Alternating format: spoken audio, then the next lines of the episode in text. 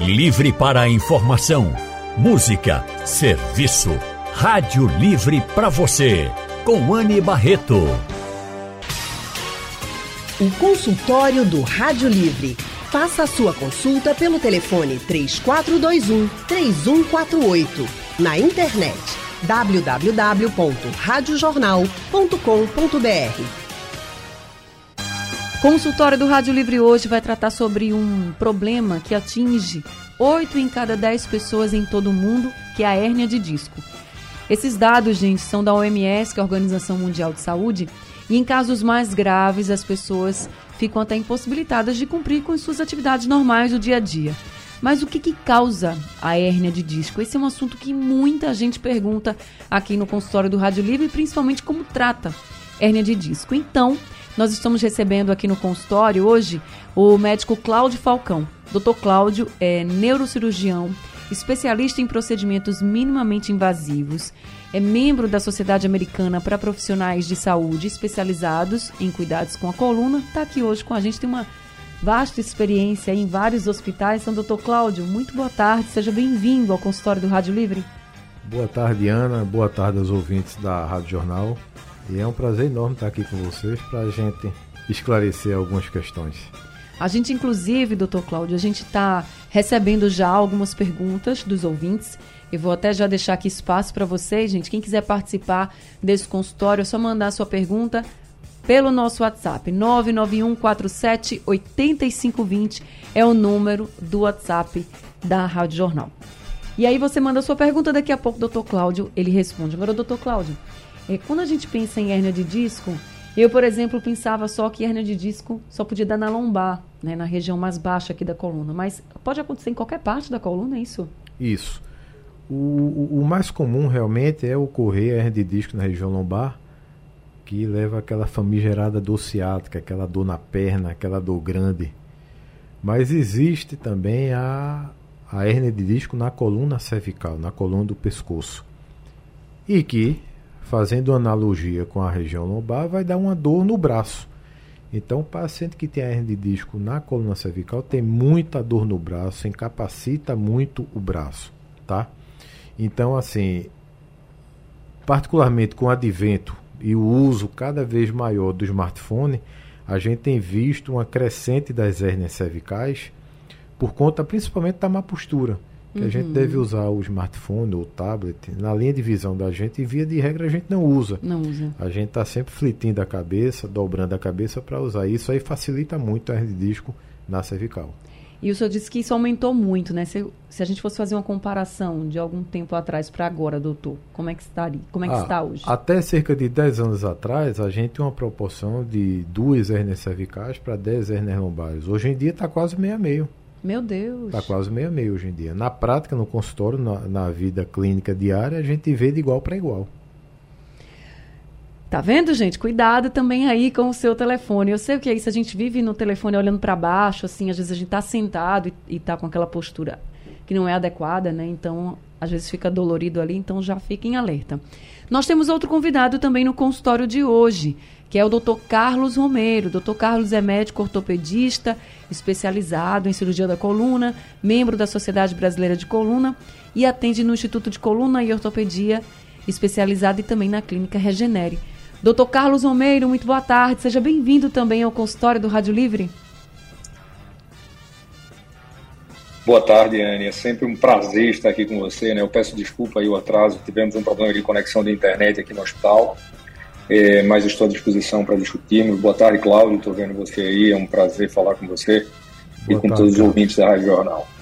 Nem se preocupe, tá tudo certo, doutor Carlos. Que bom que o senhor pôde, então, nos atender aqui. Então, já que o senhor chegou, vamos falar um pouquinho sobre essa questão da hernia de disco. A gente estava aqui conversando com o doutor Cláudio até sobre a hernia de disco cervical, né, também, não só aquela mais popular, né, a da lombar, mas uma coisa que chama muita atenção é que a hernia de disco, ela é muito característica pela dor. Né? A gente sempre, quando ouve alguém falar que está com hernia de disco, ah, estou com muita dor, estou com muita dor. Mas tem casos em que a pessoa pode não sentir dor? É, veja só, a hérnia de disco, é, a gente tem que pensar num disco como, um, como ele tem uma, uma massinha dentro, mais ou menos, sabe aquela massa de modelar? Para a população pensar como uma massa de modelar, mais ou menos assim. Então, quando solta um pedacinho dessa massa, ela vai bater no nervo. Esse nervo nada mais é do que o sistema elétrico do corpo humano. É, é ele que vai, assim como o sistema elétrico da gente é capaz de acender uma luz, é capaz de abrir um portão, o sistema elétrico do corpo da gente, ele é capaz de mandar impulsos que é capaz de fazer com que você dobre o braço, que você estique o braço. Então não é apenas a dor. O nervo ele transmite os impulsos dolorosos, os impulsos de sensibilidade, tato e térmica também. Ou seja, a gente consegue ter a sensação ao tato, a gente consegue sentir o calor e o frio, a gente consegue ter a motricidade também, que seja dobrar o braço, ficar o braço, contrair o músculo, relaxar o músculo. Então, você pode ter casos onde o principal componente não é a dor, e sim um déficit motor.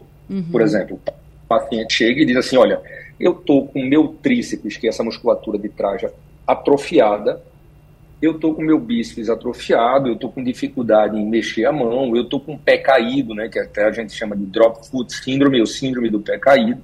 Então, você pode ter casos onde a dor pode ter existido no momento, mas naquele momento o paciente está sem dor.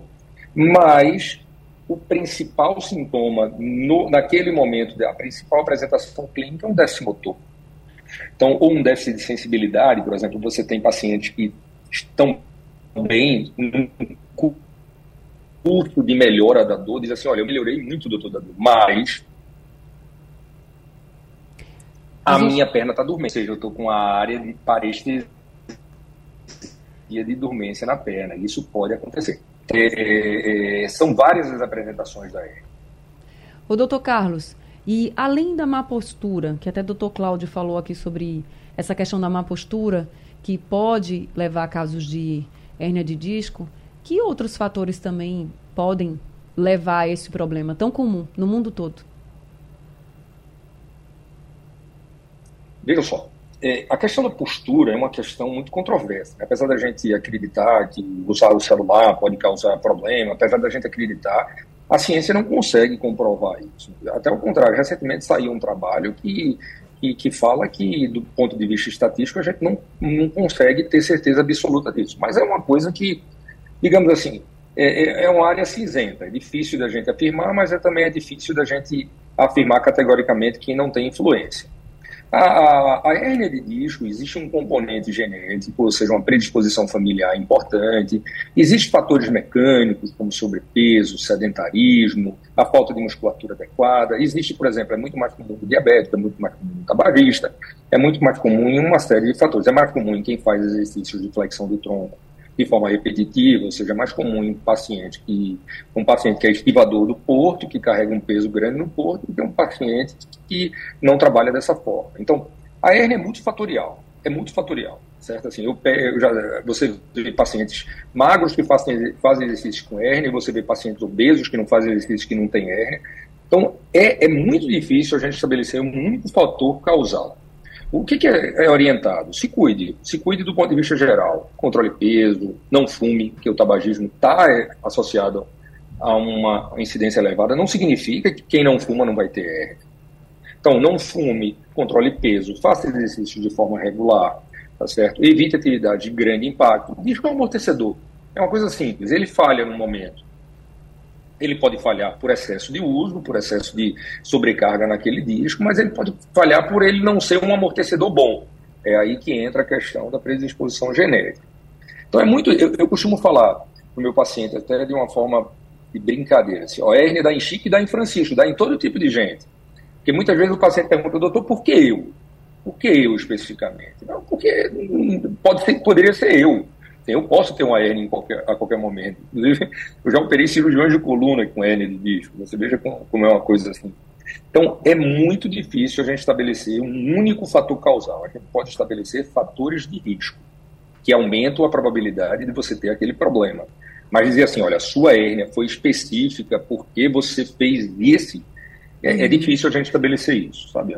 Entendi. Doutor Cláudio, tem muitos jovens também aparecendo com esse problema de hérnia de disco?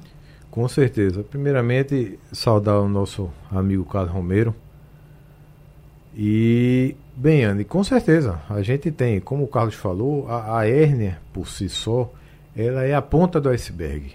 Quando a gente diz a ponta do iceberg, por quê? Porque ela é o final da cascata degenerativa do disco, onde a gente tem o disco entre as vértebras na coluna que funciona como amortecedor e no meio do disco ele tem uma substância mais fluida. E quando na parte externa há uma ruptura para um processo degenerativo, essa estrutura central sai, extravasa e vai literalmente comprimir e irritar o nervo. Então é uma doença multifatorial. O primeiro ponto é a, é a, questão do componente genético. Você tem que ter uma tendência genética a ter uma falha, entre aspas, naquele disco. Né? E vem os fatores externos, que são extremamente importantes no desencadeamento e no agravamento obesidade, sobrepeso, tabagismo, falta de atividade física ou atividade física feita de forma errada, né, levando amplitudes de movimentos que o corpo da gente não suportaria. E a questão postural também. Quando eu falei há pouco tempo a questão da postura, porque existe uma coisa em medicina chamada medicina baseada em evidência. E medicina, por ser uma ciência inexata, a verdade de hoje é a mentira de amanhã e vice-versa. Então é uma coisa muito dinâmica. Então, cientificamente realmente comprovado, não existe, como também não existe uma causa específica para quem vai ter a hernia ou não. Mas o fato é que, baseado em evidência, a gente vê que com o advento do smartphone, a gente teve uma piora grande das doenças cervicais de uma forma geral. Uhum. Tanto hérnias como o processo de artrose, do desgaste mais acelerado. Então não tem isso, como bem Carlos falou, não tem isso de, de ter aquele paciente, aquele perfil ideal para hérnia. Você pode ter um magro com hérnia, pode ter um obeso com hérnia, pode ter um, um, preto com hérnia, um branco com hérnia, não tem isso. Um idoso, um jovem. Todo mundo está né? sujeito. E outra coisa que a gente vê também, uma crescente nos consultórios, é cada vez mais o público jovem. O público jovem apresentando as hérnias também, né, que era uma coisa até 20 anos atrás que a gente falava de hernia de disco associada ao idoso, ao vovô, ao avô, avô. E hoje em dia a gente vê uma grande quantidade de jovem com isso. Então isso deve a quê? Baseado em evidência, a gente vê um aumento de atividade física, amplitude de movimento maior, carga maior, posturas cada vez mais inadequadas. Então, é um somatório realmente que essa vida moderna impõe a todos nós, né? Agora, doutor Cláudio, quando é que um caso de hérnia pode chegar, por exemplo, à necessidade de uma cirurgia? É porque está grave ou é porque o tipo daquela hérnia realmente precisa de cirurgia?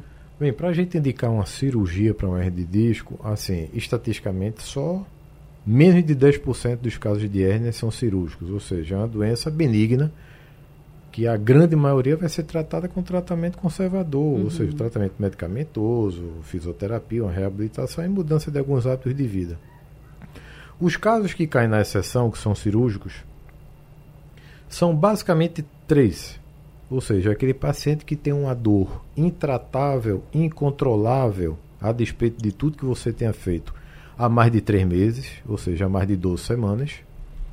É o paciente que tem aquele déficit motor, ou seja, aquela fraqueza no braço, ou na mão, na perna, ou no pé, aquele pé caído, e que a despeito de fisioterapia também não melhora, ou seja, ele até piora e uma terceira situação que eu chamaria de uma situação de urgência até para operar um hernia de disco, particularmente lombar. É aquele paciente que faz uma, uma, uma síndrome chamada síndrome da cauda equina. O que é, que é isso? É aquele paciente que ele sabidamente tem a hérnia na grande maioria das vezes e ela evolui de forma que você começa a perder o controle para urinar, para defecar. Então, em casos extremos ocorre isso. E isso aí é uma situação urgente você tem que operar, o ideal é operar em 12, 24 horas no máximo para poder evitar uma lesão permanente dessa inervação toda aí, particularmente da região do períneo. Então essas são as três situações, basicamente, os carros-chefes para indicar uma cirurgia para hernia, independente de tamanho, de ser grande, de ser pequena, mas o mais importante e mais valoroso é o quadro clínico do paciente. É o que eu digo, a gente trata paciente, a gente não trata exame, não trata doença. Uhum.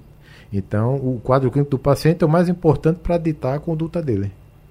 Doutor Carlos, é, com relação ao, ao, tratamento conservador, né, que eu acho que é a primeira tentativa de todo mundo, né, fazer esse tratamento conservador, ele demora muito tempo, pode demorar muito tempo, assim, eu sei que, por exemplo, como o doutor Cláudio falou aqui, pode ser que os quadros se agravem e a pessoa, o paciente aí não, não consiga, né, reagir àquele tratamento. Mas normalmente, quando vocês fazem, tem um tempo, assim, que vocês estipulam de tratamento? O tempo de tratamento é ditado pelo limite de dor do paciente. Veja só. Quando é que a gente opera a hérnia? Né? Cláudio falou muito bem aí nas três indicações. A indicação mais frequente de todas é dor. Então, basicamente, eu digo assim: quando é que a gente opera a hérnia? Quando o paciente pede. Quando ele chega assim, diz, doutor, eu não aguento mais, segundo o meu limite. Né? Então, é, o que, que a gente, como médico, a gente tem que fazer? A gente tem que tentar dar conforto ao paciente para que ele ganhe tempo para o organismo reabsorver aquele fragmento. Aquele fragmento, a partir do momento que ele se desprende do disco, ele passa a funcionar como um corpo estranho. Então o organismo encara aquele fragmento e diz assim, olha, isso daqui é estranho para mim. Então o organismo tenta reabsorver aquilo ali. Em quanto tempo ele vai reabsorver? É controverso, tem casos que em dois meses, tem casos em três meses, mas em torno, no máximo, em torno de seis meses. É o período aí de reabsorção do fragmento. Então, se nesse período o paciente diz assim, olha, eu não aguento mais, ele é indicado cirurgia. Então a gente precisa esclarecer o paciente, a gente ter um consentimento informado, a gente tomar essa decisão em conjunto com o paciente, né? Assim, aquele tempo que o médico era o, o, o, rei, o dono da verdade e o dono do tratamento do paciente, acabou. Quem é dono do tratamento do paciente é o próprio paciente. Por exemplo, eu atendi recentemente agora uma paciente com, com uma estenose gravíssima, que é uma evolução, um, problema até mais grave, com déficit neurológico, e ela disse, eu não quero operar de jeito nenhum, tudo bem. É uma opção da senhora, está aqui as opções, e, e, ela toma essa decisão.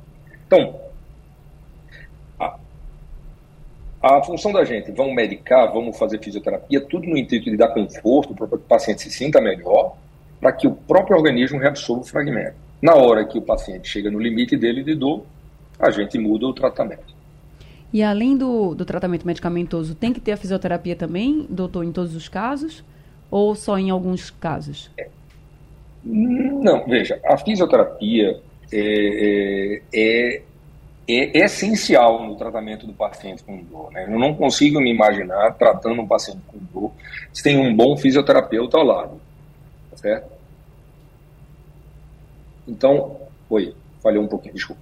Então, eu não consigo me imaginar tratando um paciente com dor sem um bom fisioterapeuta. O fisioterapeuta ele, ele otimiza o resultado do tratamento, ele acelera o processo de, de reabilitação do paciente, ele melhora, ele utiliza ferramentas para melhora da dor do paciente. Então, é, se você não tem fisioterapia, ok, vamos tratar sem. Se você está num lugar que você não tem acesso a um serviço de fisioterapia, você não tem condições, tudo bem, mas se você tem aquilo dali, lhe dá uma melhora muito rápida para que você consiga ter um bom resultado. Então, o fisioterapeuta é, é parte muito importante no tratamento conservador da hernia. Tá certo. Nós já temos aqui algumas perguntas dos nossos ouvintes. Vamos escutar então a pergunta do Naldo. Ele mandou um áudio para a gente. Vamos ouvir. Boa tarde, Anne. Boa tarde aos médicos. Naldo Bega daqui do 17 em aldeia. A semana passada eu estava com muita dor nas costas. Dor forte mesmo. Aí eu fui para para emergência, para me deram duas injeções. Doideira pra caramba. Graças a Deus melhorei. Estou bem melhor. Já, já estou trabalhando normal. Só que me ensinaram chá de quebra-pedra, porque disseram para mim que poderia ser o rins. Não os médicos, né? Que me ensinou foi o pessoal daqui, os amigos. Aí eu quero saber dos, do, dos médicos, gostaria de saber qual é a diferença de dores na coluna para dores no rins, já que fica tudo próximo ali. Obrigado, um abraço. Obrigada também o seu Naldo pela sua pergunta, doutor Cláudio.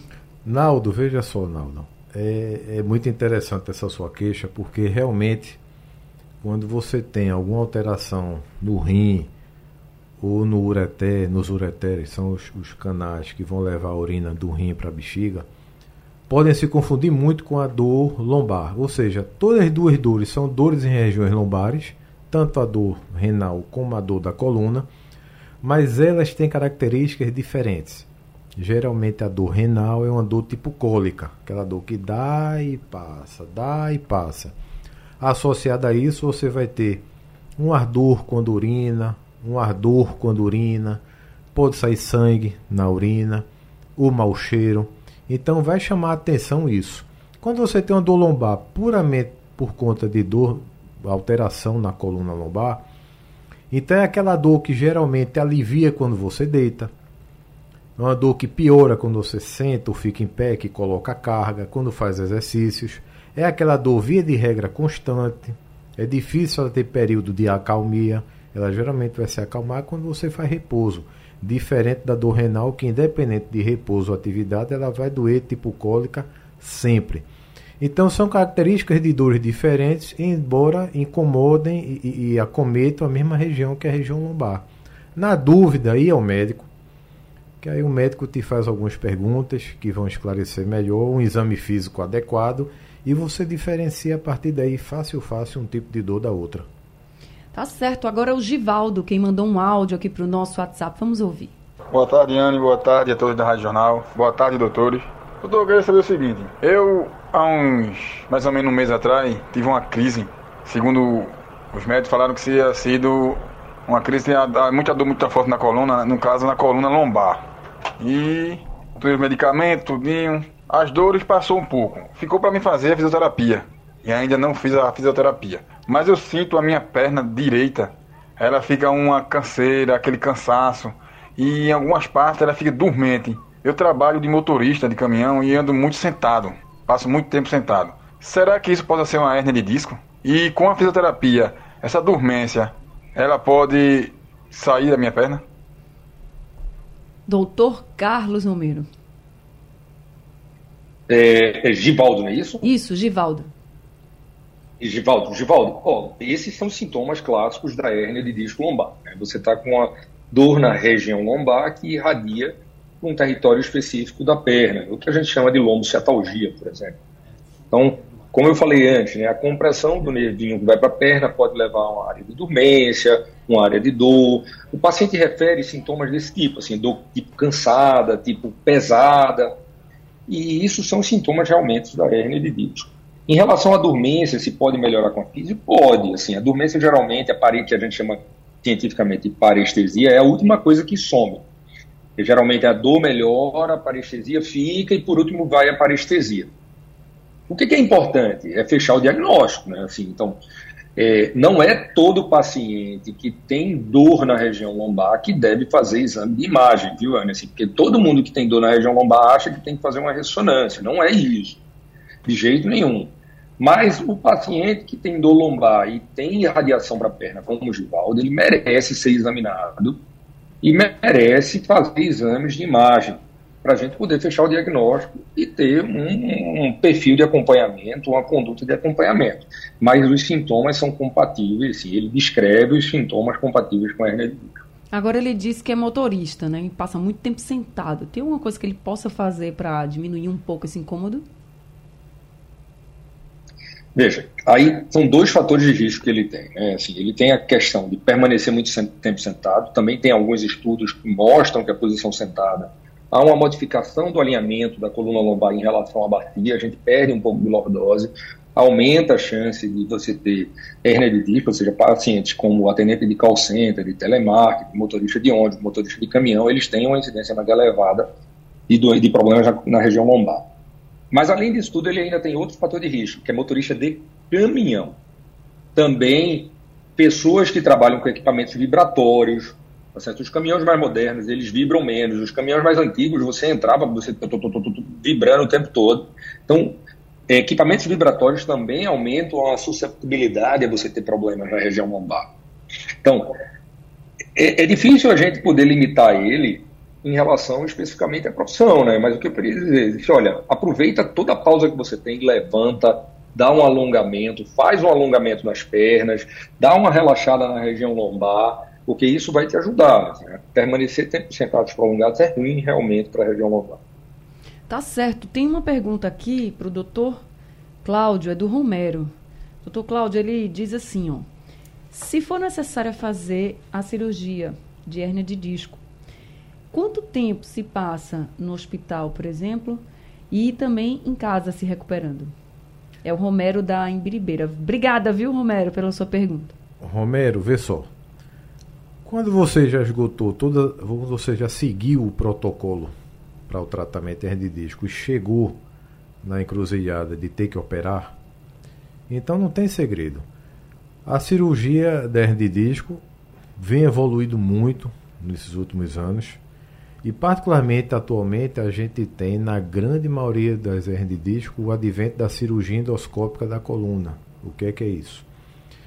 A gente faz uma incisão em torno de 6 a 7 milímetros nas costas e entra com a sonda, com a câmera e a gente opera por vídeo e retira esse fragmento herniado que está ali irritando o comprimido parte do nervo ciático. Então, é uma cirurgia super tranquila, que via de regra em condições normais dura em torno de 30 a 60 minutos.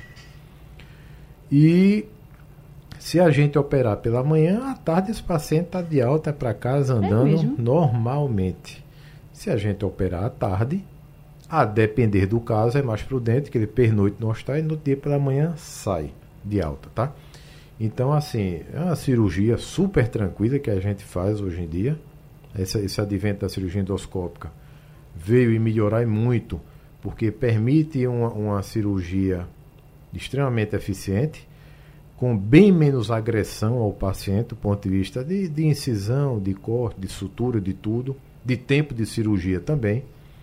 E quanto à recuperação, tem que seguir o protocolo. A recuperação depende muito da atividade física da pessoa, da atividade profissional da pessoa. Então é um atendimento, é, é uma, uma condução de caso individualizada, não existe uma receita de bolo. Uhum. Então o profissional liberal tem um tempo de recuperação diferente, o caminhoneiro é diferente, o que trabalha com peso, o que trabalha sentado. Então é uma, uma recuperação que você segue um protocolo individualizado, mas via de regra, na grande maioria dos casos, a gente consegue liberar o paciente para voltar a trabalhar entre 15 e 30 dias, a depender da ocupação. E atividades físicas, aí a gente vai vendo cada caso, porque depende muito se o paciente é obeso, não é. Associado a isso, tinha muita dor nas costas, não tem, tem algum grau de instabilidade, não tem. Então, é um atendimento individualizado que a gente vai seguindo direitinho, mas a recuperação via de regra é muito boa, muito tranquila com esse advento. Eu estou impressionada se eu dizer que dá para liberar no mesmo dia, até a grande maioria casos, dos né? casos, sim. Tá aí. Olha aí, então, Romero, para responder aí a sua pergunta, a recuperação é rápida e é uma cirurgia, pelo que o senhor falou, né, doutor Cláudio? Simples, né?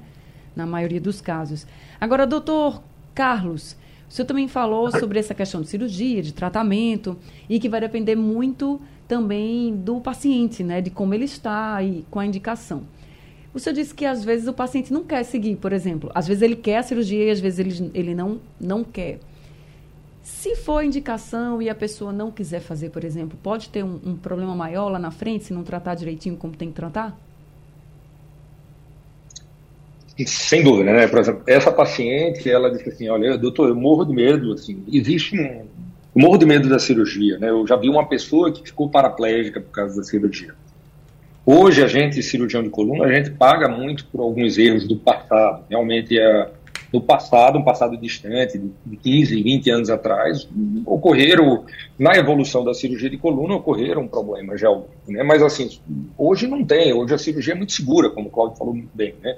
Muito segura. Então tem muita gente que tem o preconceito com cirurgia de coluna.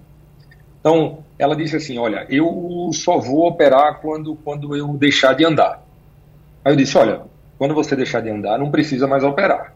Então, é, é, é, é se você tem uma doença que é progressiva, diferente da hérnia, a hérnia ela é autorresolutiva em mais de 90% dos casos. Ela fica boa com médico, sem médico e apesar do médico. Mas, por exemplo, você tem uma estenose canal lombar, você tem uma mielopatia cervical, você tem doenças que progridem, que a grande maioria são decorrentes do envelhecimento da coluna vertebral. E a gente sempre vai envelhecendo, então a coluna sempre vai evoluindo e você espera chegar no desfecho final, por exemplo, uma lesão neurológica estabelecida, um déficit motor estabelecido, e você resolve operar, você perde um pouco o sentido da cirurgia naquele momento, porque você não consegue recuperar.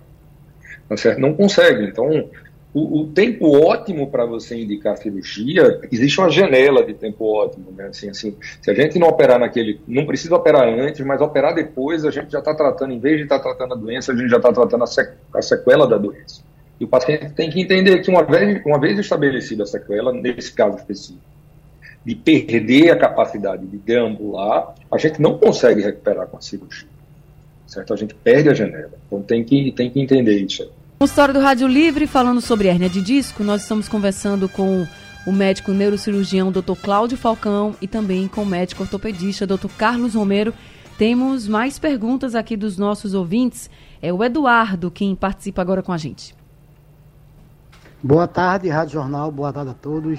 Eu sou Eduardo da Moribeca. Eu queria fazer uma pergunta aos doutores que estão aí no Rádio Livre. Eu queria saber que eu tenho formigamento nos pés e dor na panturrilha. Se isso é hernia de disco ou é coluna. Obrigado, obrigado. Boa tarde a todos. Obrigada também, viu, Eduardo? Doutor Cláudio? Eduardo, veja só.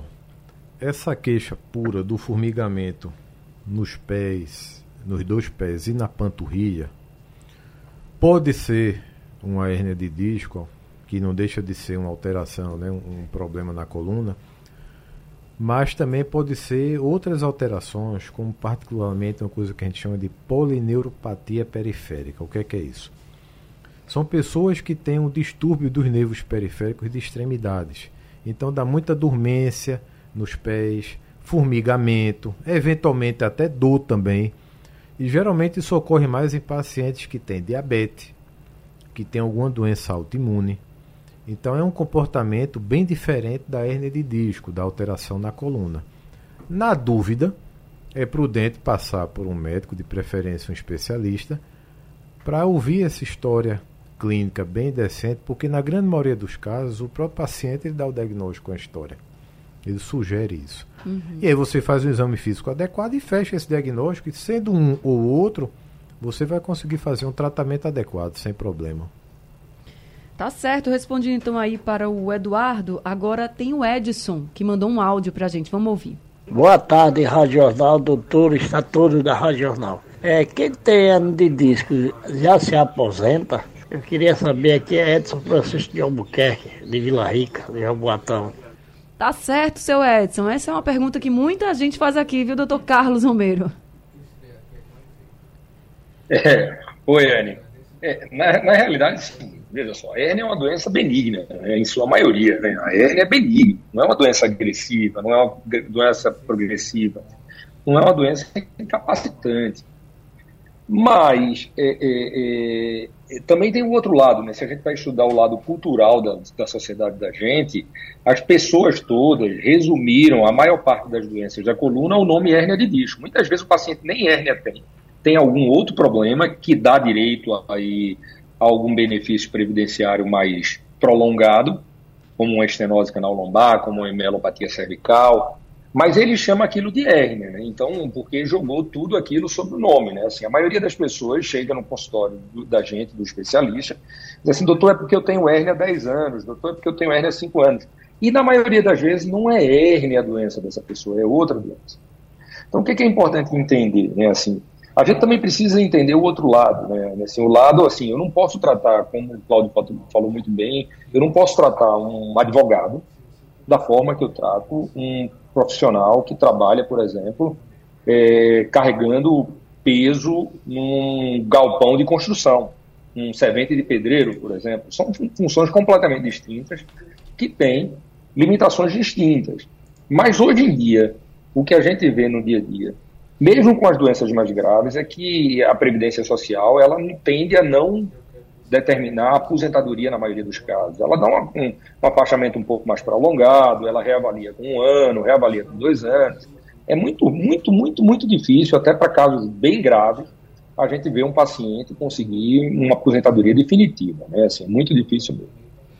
Tá certo, respondido então para o Edson. Como está chegando aqui ao fim, só para a gente finalizar, doutor Cláudio, tratou a hérnia, ela e você, a pessoa fica bem, né, volta para suas atividades ela, essa pessoa pode ter de novo até no mesmo lugar?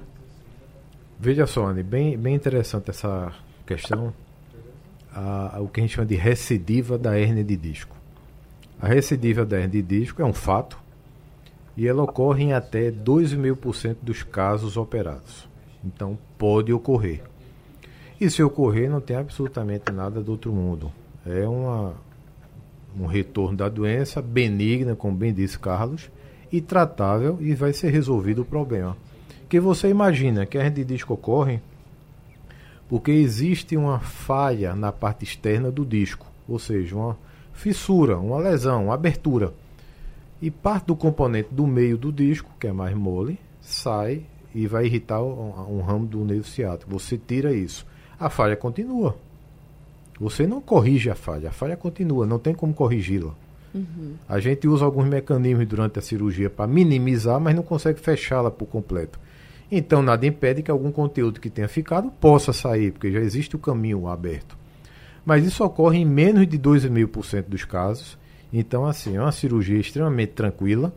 E nos casos que ocorram a recidiva, a volta da hernia nesse mesmo local, é facilmente resolvido também.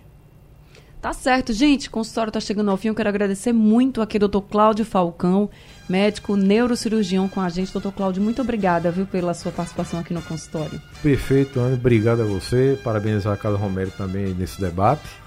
E estamos aqui à disposição sempre para esclarecimentos à população, que é bem importante, né? Verdade. É, é, a profilaxia, o cuidado é bem melhor do que o tratamento em si. Doutor Cláudio, quem quiser encontrar o senhor, onde é que o senhor atende?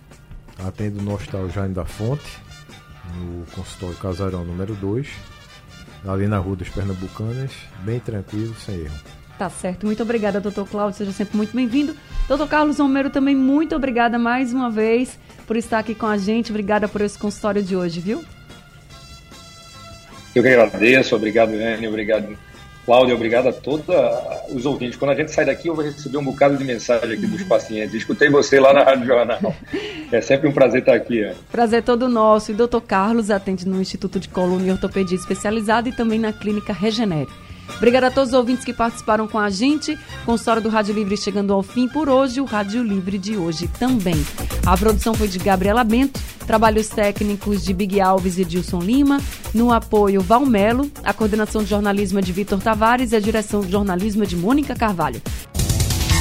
Sugestão ou comentário sobre o programa que você acaba de ouvir, envie para o nosso WhatsApp 99147 8520.